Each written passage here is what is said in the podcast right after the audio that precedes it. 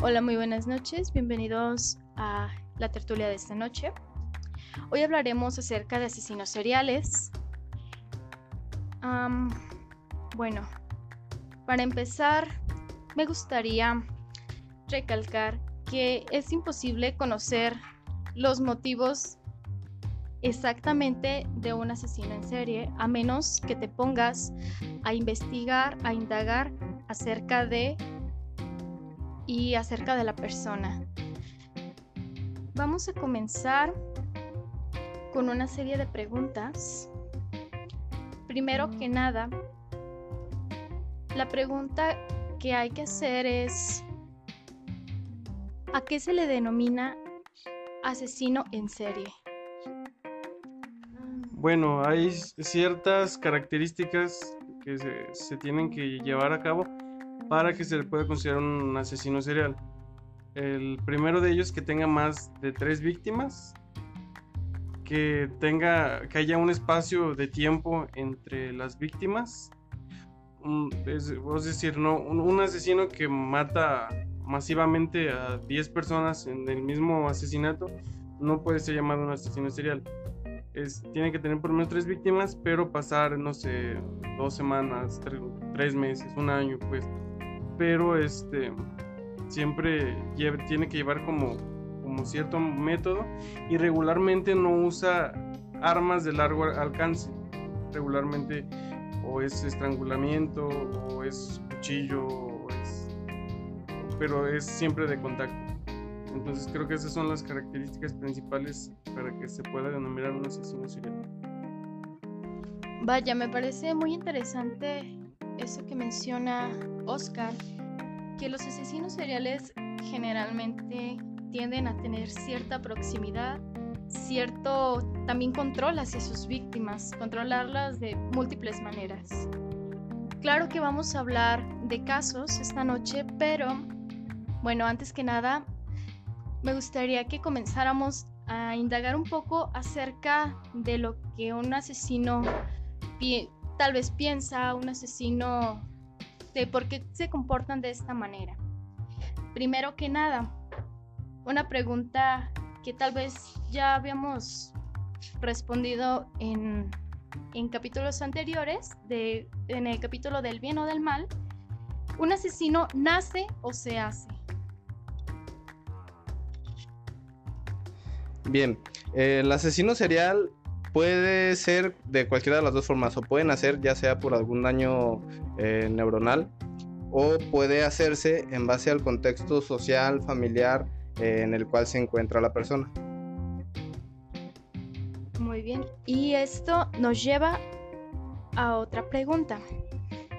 ¿Cuál es la diferencia entre un psicópata y un sociópata?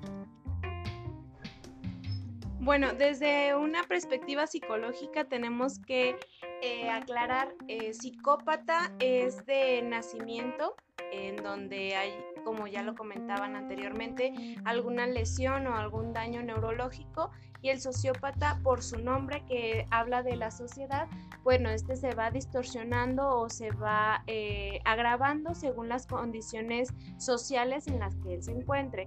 Hablando de sociedad podemos referirnos a un entorno familiar, eh, cultural o poblacional. Vaya, y al respecto podemos notar, podemos comentar que varias, varios casos de asesinos tienen como una, una infancia un poco turbia, trastornada, por así decirlo. Igual lo vamos a hablar más adelante, pero sí es un rasgo que suelen compartir este tipo de personajes. Bien. Existe un, un tabú de algunas personas, que es todos los anteriores, ya sean psicópata o sociópata, tienden a convertirse en asesinos.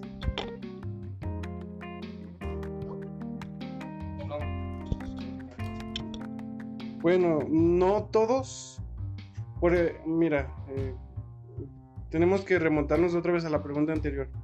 Existen los, em, las personas eh, psicópatas que son así por nacimiento, pero este, regularmente, bueno, si vemos la historia de vida de las personas, este, se suma tanto que ya nacieron con cierta predisposición a la violencia y aparte este, aprendieron en su casa o fueron víctimas de abuso o fueron golpeados o fueron entonces creo que aparte pues de, la psicopatía se suma la se, suman sí pues los los así los agentes sociales o las causas sociales y entonces creo que esta es la suma que nos da que nos da un asesino un asesino en general, ¿no? Este, en este caso estamos hablando de asesinos seriales, pero creo que básicamente esta es la causa que nos viene a, detonar.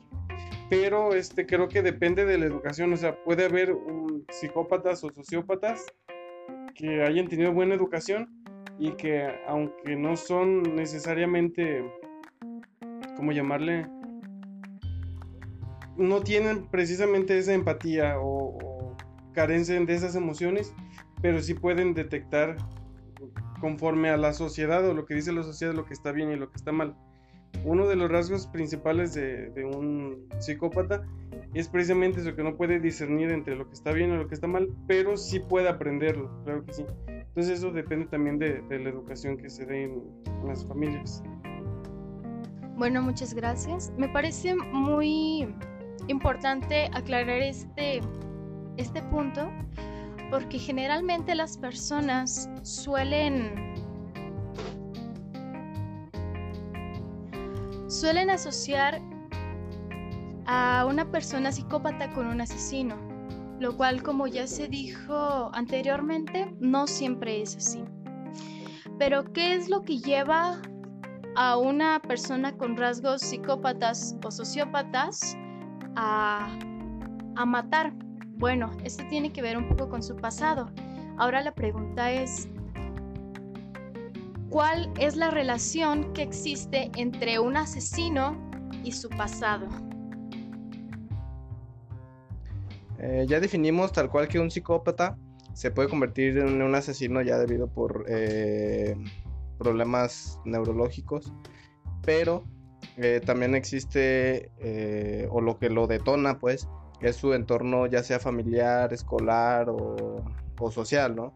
En este aspecto podemos eh, identificar a lo mejor de las tres maneras que de alguna u otra forma sufra de violencia en su familia o puede sufrir de bullying en la escuela o con sus amigos, ¿no? Entonces, eh, esto le va generando un sentimiento de odio y pues de alguna u otra forma de ahí puede comenzar con su vida de asesino. Bueno, también me gustaría completar un poquito esta idea de cómo se relaciona con su pasado. Bueno, ya hablamos de que tiene una base muy, muy, muy fuerte. Y bueno, basándonos en lo que es la estructura psíquica o un poquito en lo que es el psicoanálisis, eh, el hecho de que haya una fragilidad con lo que es el la figura materna o la figura paterna, esto también puede eh, originar o llevar a lo que es el desarrollo de una sociopatía, puesto que eh, vamos a ver cómo es que en muchos de los casos los criterios que ellos utilizan están basados en ciertas características que tiene la madre o que tiene el padre y bueno, cómo tratan de satisfacer esas este, esas carencias fraternales que eh, pues hubo en el hogar. Entonces por eso siguen como ciertos patrones.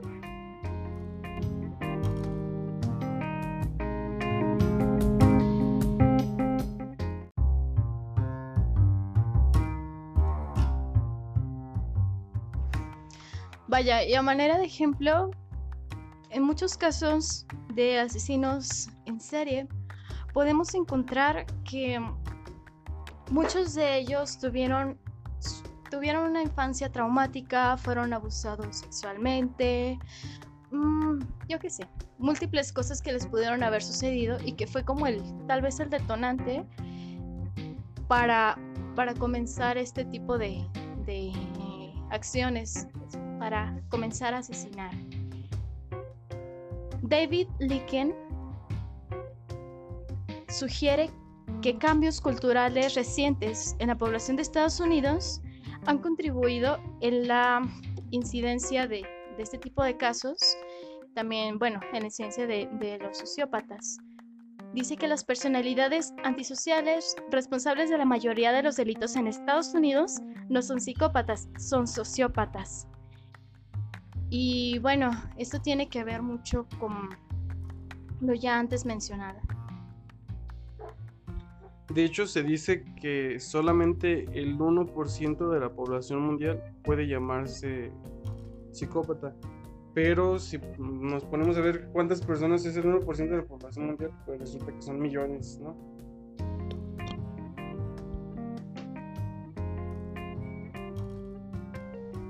Y bien, sabemos que, que este tipo de personas, los asesinos seriales, desde pequeños comienzan a tener ciertos rasgos que los identifican. Pero bueno, la pregunta es esta, ¿a qué edad comienzan a delinquir? Bueno, creo que pues, debemos diferenciar dos cosas, ¿no? Eh, para empezar, los primeros síntomas o, o signos de la psicopatía se presentan alrededor de los 15 años, en promedio, pues se presentan alrededor de los 15 años. Pero hay personas que mucho más jóvenes han empezado, creo que eso sería pues más encaminado a la sociopatía, que empiezan a, dañar a los animalitos, empiezan a, hacerle daño a sus hermanos o así pues. Pero eso se empieza mucho más joven, pero lo que es la psicopatía, los signos, em, y síntomas empiezan alrededor de los 15 años. Bien, también este podemos eh, de alguna u otra forma identificar los aspectos de una persona antisocial, que es aquella persona que desde los 12 años puede comenzar a, hacer pequeños actos en contra de la ley, ¿no? Como el hecho de robar eh, a lo mejor dinero a su mamá o aventar piedras a las ventanas y quebrarlas o hacer pequeños actos de delincuencia y por lo menos en un mes eh, ocasionar o delinquir en, tres ocasiones, pero se, se, comienza precisamente desde los 12 años de edad. Y bueno, a todo esto, ¿cuál es el perfil de un asesino en serie, ya sea físico y psicológico? Bueno, hablando desde el aspecto psicológico o conductual, son personas que suelen ser extremadamente amables.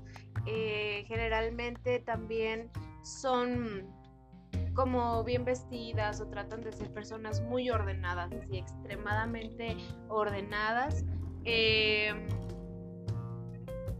además suelen ganarse la confianza de las personas eh, en el momento en el que se, se acercan a ellas. Mm, suelen pasar desapercibidas en el momento en el que tienden como a ser como muy sutiles o... Y desde un punto de vista, mm, digamos, criminalista, alguien los clasificó, creo que era un detective del FBI, los clasificó como, que pueden ser un asesino serial de dos tipos. Puede ser un asesino serial ordenado o desordenado. Un asesino serial ordenado es el que cuida siempre sus pasos, el que cuida que hace planes, eh, se espera cierto tiempo, incluso como en el caso de, uno de los asesinos seriales más famosos, que es Ted Bundy, entre cada asesinato cambiaba completamente su look. O sea, cuando hacía un asesinato llevaba barba, tenía cabello largo, y para el otro, para, y para el otro este, tenía cabello corto y estaba muy afeitado y todo, ¿no? De hecho, su historia está publicada en este momento en el cine. Es, una película. Se llama Ted Bundy, Durmiendo con el asesino, creo que así se llama. Protagonizada por Zac Efron. Entonces, sí, por si quieren verla y saber un poco más, este, está la película si quieren verla. Ah, perdón, y por otra parte están los desorganizados retomando la idea, está el perfil desorganizado que es de repente sienten sed de matar, sed o la necesidad de matar a alguien o de, ver la sangre o algo así.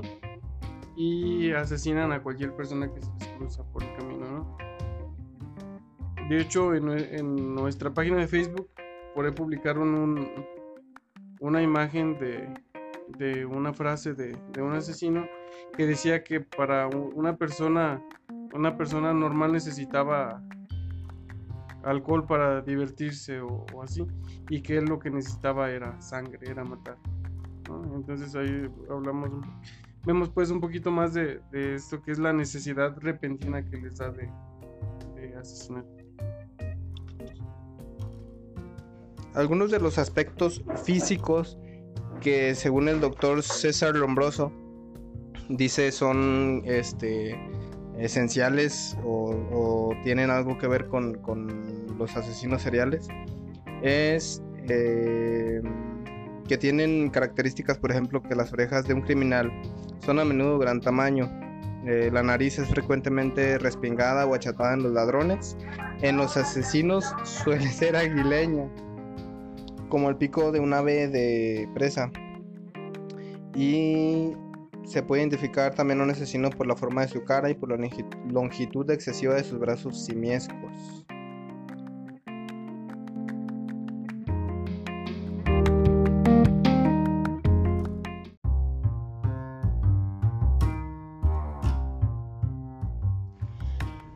Vaya, todos hemos escuchado que los asesinos seriales eligen a sus víctimas con ciertas características.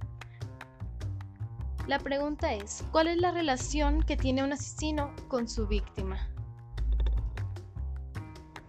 Bueno, la relación principal creo que tiene que ver un poco con la historia de, cada asesino en particular, pero regularmente tiene que ver con algún evento traumático que haya marcado su vida.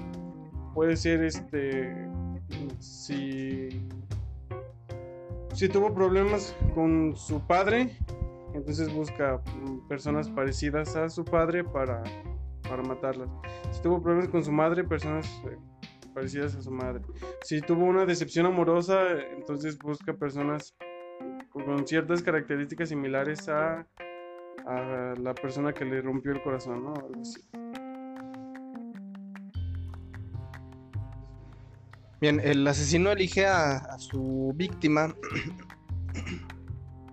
ya sea con algún aspecto eh, físico que logre identificar o logre él asociar con la persona que le causó daño.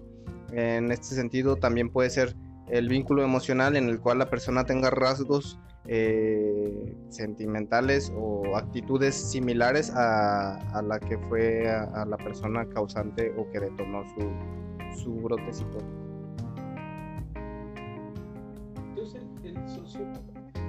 Además de agregar que también una de las eh, causas por las que la persona o el asesino serial selecciona a sus víctimas es porque ésta tiene características eh, sumisas o que no van a poner resistencia, puesto que esta personalidad necesita ciertas mm, necesidades de poder o como ellos son muy egocéntricos, entonces si la víctima genera resistencia, pues ya no le, le alienta este sentimiento de poder y bueno, no le, no le sirve. Entonces sí, sí se llegan a fijar un poquito en, en características en que la persona sea pues una víctima, que se deje ser una víctima. Bueno, nos queda claro que los asesinos suelen tener una manera muy específica de matar. Siguen ciertos procesos. La pregunta es ahora, ¿por qué siguen patrones para matar los asesinos? Bien, este un, asesino usualmente organizado eh, conlleva algún patrón o lleva un proceso el cual disfruta realizar, ¿no? El hecho de, de decir eh, a lo mejor a la misma hora eh, un tipo de vestimenta que lo logre identificar, eh, una zona específica. Todos estos pues vendrían, podríamos llamarlo como un, hasta cierto punto un ritual el cual el, el asesino disfruta realizar para cometer su acto. complementando un poco el, el comentario de Jonathan, hay asesinos que suelen recurrir al ataque sexual, al canibalismo, a la necrofilia. ¿Por qué los asesinos suelen recurrir a este tipo de prácticas? Yo creo que principalmente es porque buscan un placer que no pueden encontrar en otro lugar. Eh, me refiero, por ejemplo, mm, uno de, de hecho, los que les voy a exponer más al ratito, eh, un asesino que se llamaba Andrei Chikatilo, que él toda su vida fue impotente, impotente sexualmente hablando, ¿no? Pero este, la primera vez que mató a una persona, este, tuvo una erección. Entonces se dio cuenta que de esa forma podía, podía llenar el vacío que no podía llenar sexualmente, ¿no? Y ya este, con la violencia, ya con la sangre y ya con todo eso, este, ya practicaba precisamente las violaciones o la necrofilia.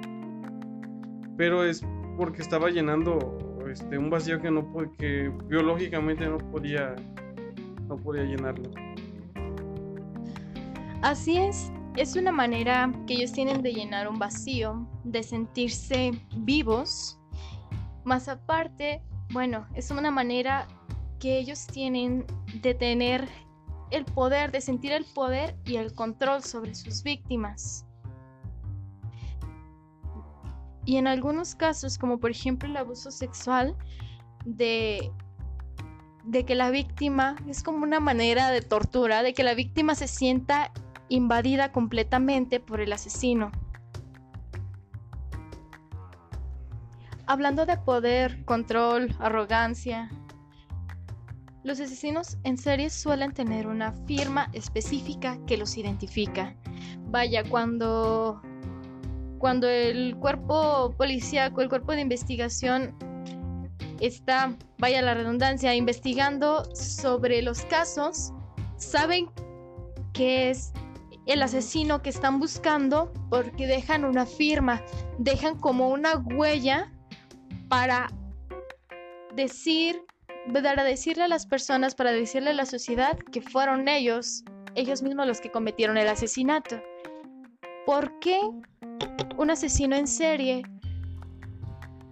suele dejar este tipo de, de firmas? Bueno, para empezar creo que tiene que ver un poco como con el perfil que ya mencionamos anteriormente del asesino en serie creo que tiene que ver un poco con la conducta narcisista de, las personas. Yo me refiero con narcisismo, eso de yo soy el mejor, yo soy así. Entonces creo que es una forma de, igual, al igual que los artistas, yo creo que ven incluso sus asesinatos como una obra de arte, igual que los pintores este, ponen su firma al pie de, del cuadro, ellos también firman para que sepan que es de él. Por ejemplo, por ejemplo, no sé si han visto una serie, una saga de películas se llama Saw o Fuego Macabro. Eh, tenía su firma muy específica que es, este, les cortaba un pedazo de piel con la forma de una pieza de rompecabezas. Y los demás que trataban de imitarlo, este, ponían la misma marca, ¿no? Aunque no era la misma persona, pero incluso se notaba que no era la misma persona que había hecho los, asesinatos, ¿no? Y sí, esto tiene que ver en, en la manera en que los asesinos dejan a sus víctimas, en la escena en la que ellos los dejan, ellos o ellas las dejan. ¿A qué se debe que los asesinos suelen tener ciertos rasgos de arrogancia y también la necesidad de reconocimiento. Porque vaya, aunque muy sutilmente hemos visto casos en los que el asesino quiere ser atrapado, en los que el asesino quiere ser descubierto, por lo mismo que ya dijimos anteriormente, la necesidad de reconocimiento de que él fue quien cometió como su obra maestra. ¿A qué se debe? Bueno, pues ya hemos hablado un poquito, es, creo que se debe a esta eh, parte de egocentrismo o este narcisismo en el que la persona tiene eh, esta necesidad de ser como reconocido y bueno, pues como también comentábamos un poquito antes, eh, la persona incluso puede llegar a sentirse orgulloso de los actos que, que comete, ¿no? los puede llegar a ver como toda una obra de arte o como algo completamente bien elaborado en donde la persona pues va alimentando estos sentimientos narcisistas y bueno, creo que es por eso. Bueno, es, es muy real esto de que los asesinos en serie se suelen vanagloriar de sus propios actos. Pero ¿qué pasa cuando por fin los atrapan? ¿Cuáles cuáles son las consecuencias legales a las que se pueden ver atenidos. Las consecuencias legales pueden ser diferentes dependiendo del lugar donde se haya delinquido. Todos sabemos que en Estados Unidos hay ciertos estados en los que está permitida la pena de muerte. En el caso de México, este, por tratados internacionales, no nos es posible aplicar la pena de muerte, pero la penalidad va de de 20 a 50 años, eh, dependiendo el tipo de, asesinato y hay que ver si existen atenuantes. Las atenuantes pueden ser eh, de diferentes, eh, por ejemplo, puede ser una riña o puede ser cuando la persona tenga un estado mental que no sea normal, se puede considerar un atenuante y esto puede ayudar a disminuir la pena.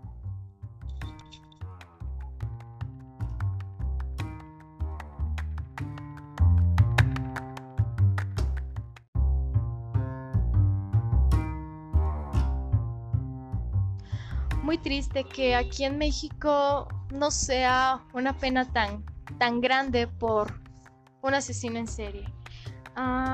Bueno, ahora sí vamos con el, con el momento más esperado del capítulo. Vamos a ver casos de asesinos seriales.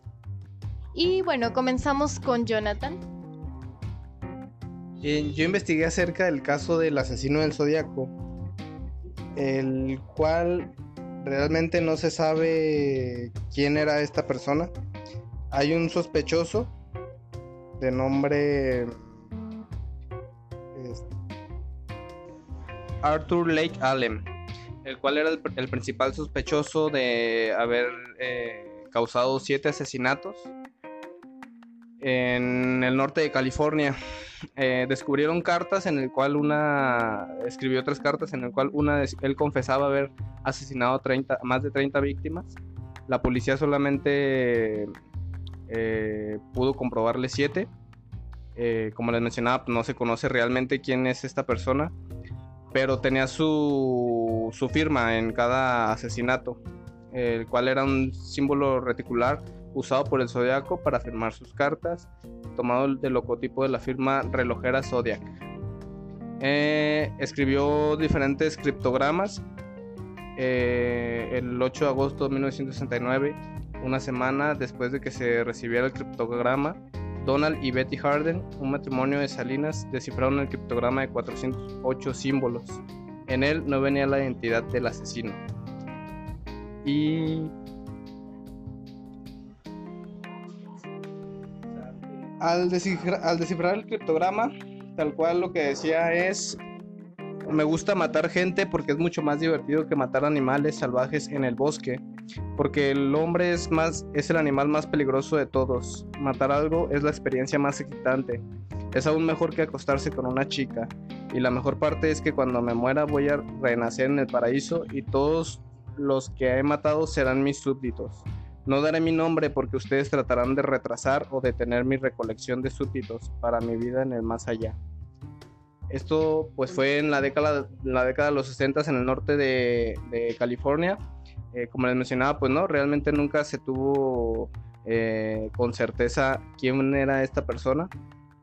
En el 2003 se cerró el caso mm, y en el 2007 el la Procuraduría de, California decide abrir el caso nuevamente y hasta la fecha pues no se ha tenido alguna nueva noticia acerca de este caso.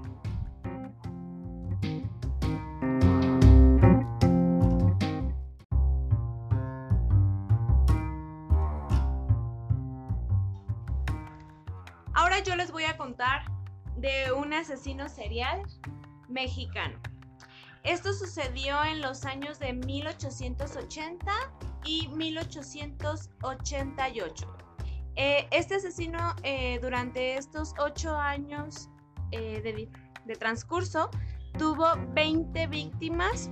Bueno, fueron 20 víctimas antes de apresarlo y después de apresarlo tuvo una víctima más. Entonces, en total tuvo 21 víctimas, de las cuales todas fueron mujeres. Y eh, un dato interesante hablando de los asesinos que tienen ciertos patrones, en este caso siempre eran prostitutas. Su nombre es Francisco Guerrero, mejor conocido como el chalequero. Eh, es muy interesante porque, bueno, incluso hay un, diagnóstico que se le dio en aquellos tiempos, estamos hablando de más de 200 años o 200 años más o menos, en donde su diagnóstico fue eh, personalidad psicópata, antisocial o narcisista. Eh, así está el diagnóstico, antisocial o narcisista, pero bueno, tras estar hablando de todo esto, nos damos cuenta de que pueden tener ambas características. Generalmente todos eran abusos eh, sexuales y de poder, en donde lo que pretendía era demostrar pues esta superioridad en donde, bueno, las estrangulaba, degollaba y en algunas decapitaba, pero una de las características es que todas eran arrojadas al río. Eh, siempre eran arrojadas al mismo río, entonces, bueno, esta era como una de las firmas que, que él tenía. Hablando de sus antecedentes como en la infancia, bueno, para empezar, se desarrolló en un entorno sociocultural muy pobre, él era muy, muy, muy pobre, no tenía una figura paterna y la madre era muy violenta con él. De hecho, este, la madre lo, lo abusaba, este, no sexualmente, pero era abuso físico, lo, lo violentaba y lo maltrataba extremadamente. Y bueno, de aquí surge un poquito de las de lo que hablábamos de cómo es que la influencia social o la familia tiene mucho, mucho que ver en estas, estas características. Francisco Guerrero, eh, él entró o lo metieron a la cárcel en el tiempo de Porfirio Díaz, el presidente Porfirio Díaz, pero logra escapar y una vez que escapa, eh, vuelve a caer o vuelve a, asesinar a una persona, en este caso era una mujer adulta o um, adulto mayor, y bueno, la, asesina con exactamente las mismas, eh, los mismos criterios, es violada, estrangulada, degollada y bueno, eh, tirada al río. Entonces, bueno, aquí hay una pequeña disputa que se dice que eh, en realidad la, anciana rompió el patrón porque ella no era prostituta pero hay otros que afirman que en realidad la, señora, la víctima número 21, sí era prostituta, pero era prostituta ya retirada de la, de la labor. Y bueno, otro dato interesante de este caso es que por los mismos años estaba lo que era... Eh, estaba Jack el Destripador por los mismos años, que es 1880, pero en Londres. Y la noticia aparece aquí en México como el asesino, el chalequero eh, inglés, puesto que aquí se le conocía de la misma forma a Francisco Guerrero.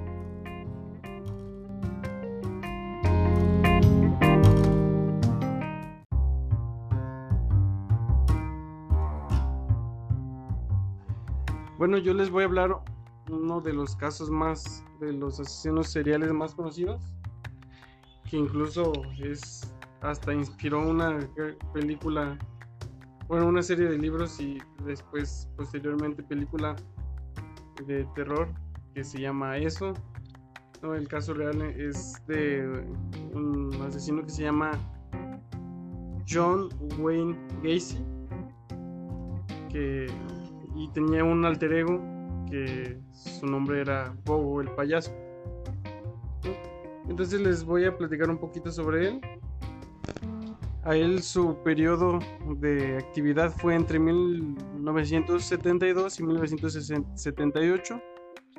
Fueron 26, 26 víctimas que enterró en su casa, en sí en su casa, pero alrededor de, de 30 víctimas eh, en total, ¿no?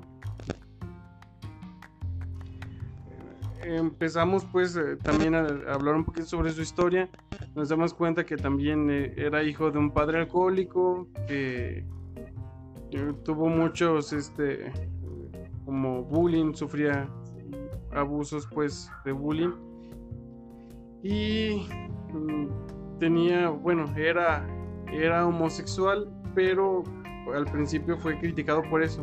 De hecho, este, se casó y tuvo hijos, ¿no? De hecho, se casó dos veces y tuvo hijos, pero este en realidad era, era homosexual. Mm, y pues sí sufría, sufría un, tipo de abuso. Pero la mayoría de, de hecho todas sus víctimas eran, este, eran hombres, eh, adolescentes, adolescentes niños o jóvenes pues, pero este abusaba, abusaba de ellos mm, sexualmente Después los torturaba. De hecho, tenía todo un arsenal de, de instrumentos de tortura en su casa.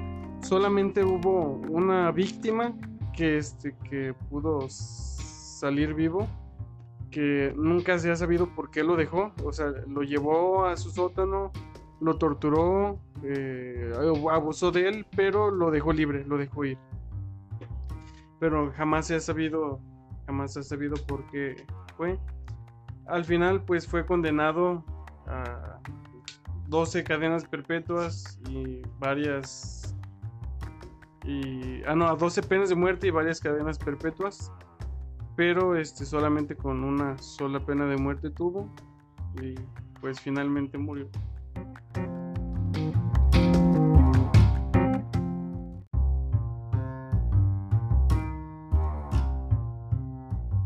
asesina en serie mexicana, la señora Juana Barraza, también conocida como la Mataviejitas.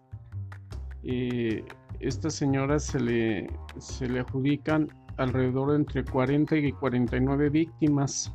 y se le dio una pena de prisión de 759 años. Eh, esta señora era de extracto social medio bajo. Era una señora que tenía familia e hijos pero en su juventud fue muy maltratada por su madre y su abuela. Esta situación desencadenó que a empezar a matar señoras de, edad ya avanzada. Por lo regular buscaba que fueran señoras que vivieran solas. Este, se hacía pasar por enfermera y posteriormente, una vez que las asesinaba, las robaba esta señora se comprobó pues que es una persona psicópata ya que no experimentaba ninguna no experimentaba remordimiento. Y pues es de las de las más conocidas este fue en el año 2006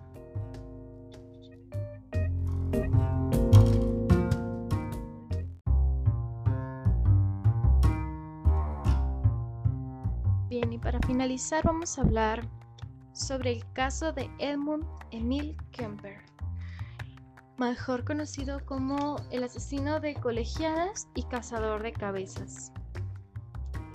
El caso se desarrolló en Estados Unidos y vaya, desde joven, Ed Kemper comenzó con, con ciertos rasgos sociópatas. Era maltratado por su madre. Y bueno, comenzó con ciertas acciones como tortura y asesinato de animales, rituales sexuales con las muñecas de sus hermanas. También llegó a decir en algún momento que para besar a una maestra por la que él se sentía atraído, tendría que matarla previamente. También se sabe que, asesinó a sus abuelos y bueno, múltiples cosas. Su madre lo obligaba a dormir en el sótano por el miedo de que fuera a abusar sexualmente de sus, de sus hermanas. Entonces encontramos un, un comportamiento desde muy joven ya algo perturbado.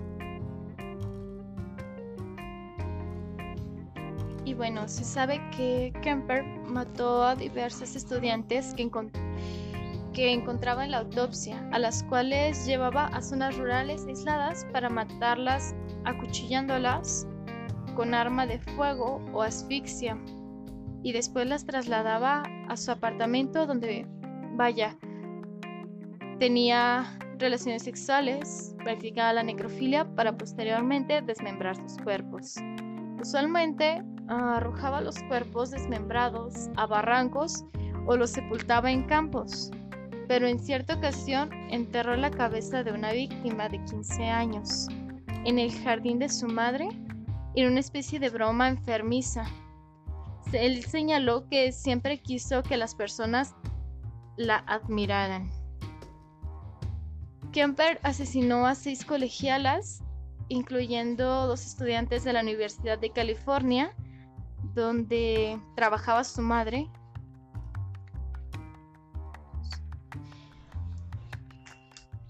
Bueno, después de discutir con su madre era cuando cometía los asesinatos. Resulta que en abril de 1973, Kemper golpeó repetida y violentamente a su madre hasta matarla con un martillo mientras ella dormía. La decapitó, la violó sin cabeza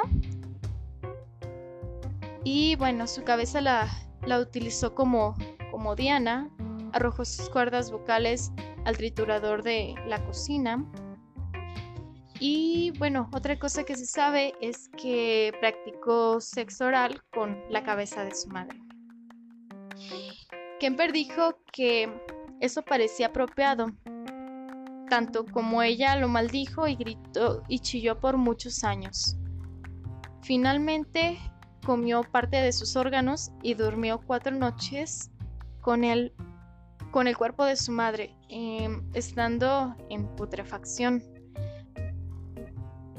Invitó a casa a una de sus mejores amigas. Ella no sabía lo que había ocurrido y la estranguló. Se dirigió con el coche hacia el este sin escuchar en la radio ninguna noticia sobre sus asesinatos Desilusionado, frenó y llamó a la policía para confesar que él era el asesino de las colegialas. Aquí es donde encontramos ciertos rasgos que habíamos mencionado anteriormente, narcisismo, eh, necrofilia, necesidad de, de reconocimiento, etc. Durante su juicio alegó locura, aunque fue hallado culpable de ocho cargos por asesinato pidió la pena capital, pero al estar suspendida en Estados Unidos, en aquel momento recibió la eh, cadena perpetua. Actualmente es uno de los precios de la prisión estatal de Vacaville.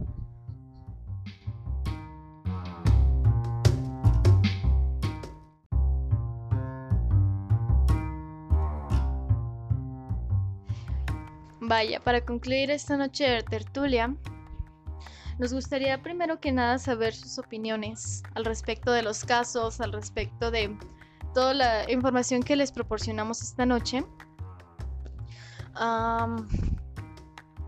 muchas gracias también por estarnos escuchando en esta tarde, noche, mañana, no sé en qué horario nos estén viendo. Y bueno, como conclusiones, tenemos a Oscar Sí, creo que este tema en particular no necesita muchas conclusiones. Solamente no es por ponerlos paranoicos, pero un asesino serial puede estar en cualquier lado, incluso entre nosotros. Entonces pongan mucha atención a los signos y síntomas. Incluso tú podrías ser uno. Pero sí, este, ya fuera de broma, este, pues gracias por escucharnos, gracias por, por compartir nuestros audios. Y esperamos su interacción en nuestra página de Facebook. Los quiero. Adiós, hasta la próxima. Mm, Pues sí, como lo acaban de mencionar, no sabes con quién tratas. Este es un tema escalofriante, es un tema que te pone a pensar, pero que desgraciadamente ahí está en la sociedad. Y pues no sabes cuándo te puedes topar con un psicópata. Le mando un saludo a mi hermana Berta. Y bueno, eh, agradecer a todos y efectivamente, bueno, no sé si haya como una conclusión. Lo que sí podemos darnos cuenta es que si tú sentiste eh, impotencia, miedo, coraje, quiero decirte que no eres un psicópata ni un sociópata, puesto que ellos no tienen esta empatía por, por los demás y tú sí la sentiste. Entonces, pues, felicidades, no eres un sociópata. Eh, quiero mandar saludos muy especiales a, a Jenny, a Oscar, a, a Londra, a Fer, a Dalia, que bueno, que nos han comentado que, que están presentes, que siguen ahí. Ah, y un saludo también muy grande a Marco, que miércoles con miércoles están eh, al pendiente de, de lo que es la lo que es la tertulia VIP. Esperen, eh, tendremos ciertas actividades en Facebook para que estén al pendiente. Nos interesa saber, pues, qué, qué opinan y además interactuar con ustedes. Nos despedimos, pero nos vemos. Bien, vamos a, a concluir ahora sí este capítulo. Aclarando que no se crean todo lo que ven en Facebook de que, un ejemplo, si ves un elefante rosa eres un psicópata. No, no se crean todo lo que ven tampoco. Siempre, exactamente, comenta Jaime, si ves un elefante rosa eres un marihuano. Pero bueno, pues con esto concluimos nuestro capítulo. También saludos a todas las personas que nos ven, que nos comparten, que semana con semana nos siguen. Un saludo especial también para el señor César Elizondo. Y pues nos vemos la siguiente semana, nos escuchamos la siguiente semana.